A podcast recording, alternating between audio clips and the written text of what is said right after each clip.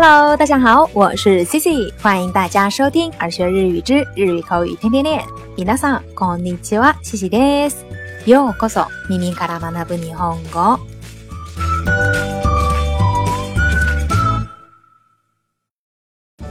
那昨天呢，在节目当中跟大家介绍了何々よとする。 表示想要做某事的意志行为的表达方式。那今天呢，就跟大家分享最后一个“何々よとしている”这个短语的用法。虽然呢，这两个短语看起来挺像的，但它们的意思却不太一样。那这个 yo to s u 呀，也跟刚刚说的，它表示的是想要做某事的意志。而这个 yo to stay 因为把动词 s u 变成了正在进行时的 stay 所以呢，它的意思也就变成了正要做某事。那具体的呢，就是用来表达某个动作正要发生之前的样子。那具体的，我们来看几个例子吧。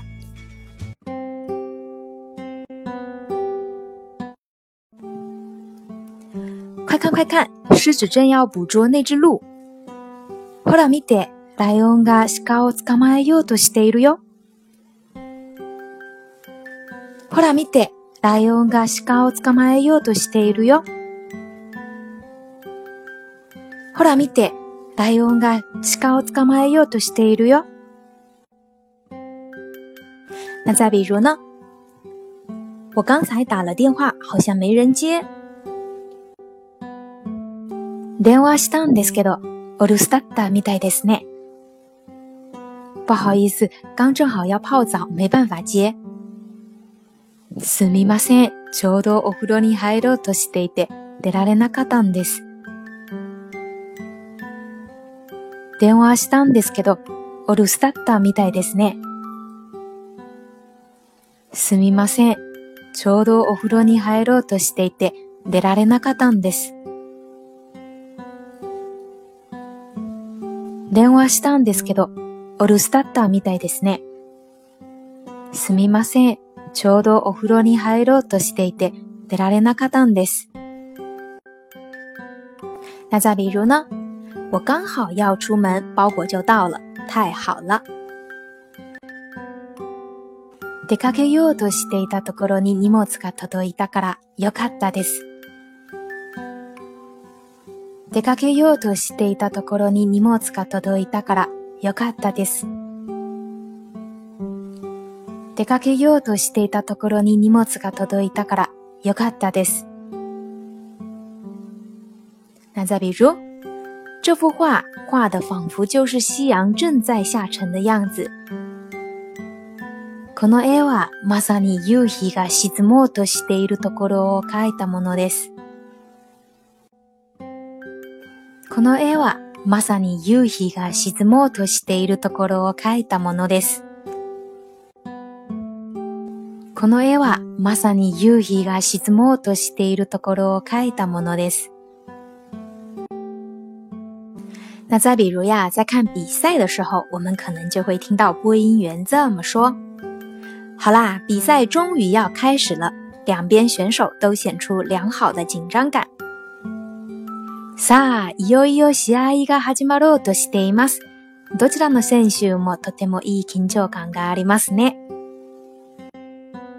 さあ、いよいよ試合が始まろうとしています。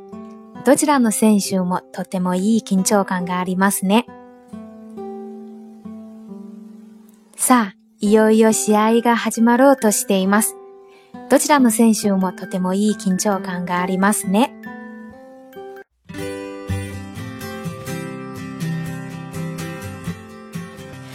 好啦，那以上呢就是今天跟大家介绍的这个何々よとしている的短语的用法。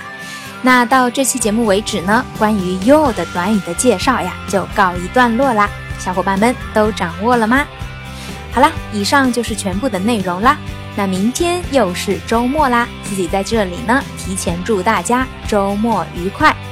それではまた来週お会いしましょう。咱们下周一再见， 拜拜。